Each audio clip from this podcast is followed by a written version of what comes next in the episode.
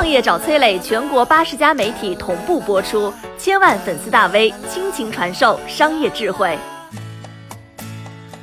荧幕里的超级英雄真的能拯救你吗？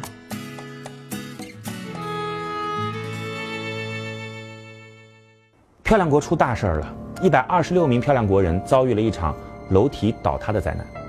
仅仅十二秒钟，位于漂亮国迈阿密的一栋十二层的高楼，将近三分之二的楼体瞬间坍塌，就像化成了一堆面粉一样不可思议。到今天呢，已经九天多过去了，依然有一百二十六人正被埋在废墟当中。而事件当中最让人震惊的是整个的救援工作。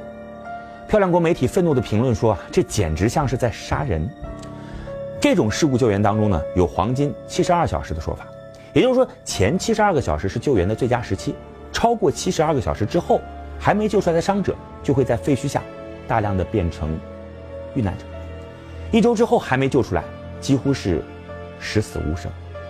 而这次事故当中，第一支经过政府批准的救援队，当天傍晚才到位，十几个人花费了整整十六个小时，洲际搜救队更是花费了接近三天才到达。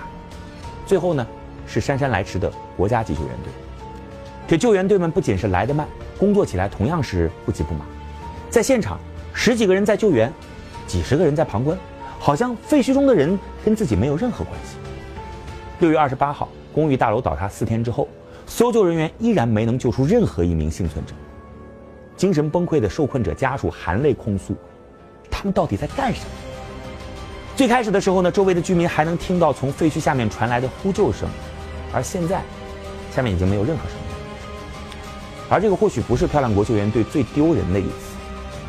二零一零年，海地爆发了七级地震，地震几乎摧毁了海地整个国家的基础设施，而海地的位置几乎就在漂亮国的家门口。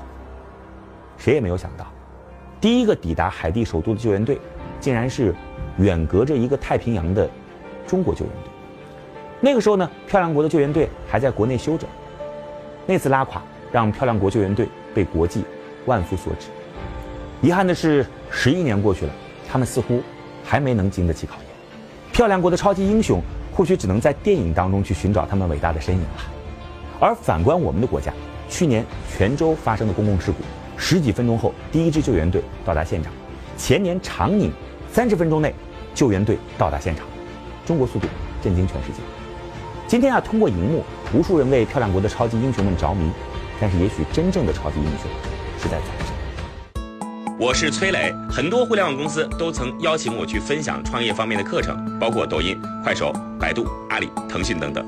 我把主讲内容整理成了一套音频课程，里边包含如何创业、如何做副业、优质项目剖析等等，相信啊会对您有所帮助。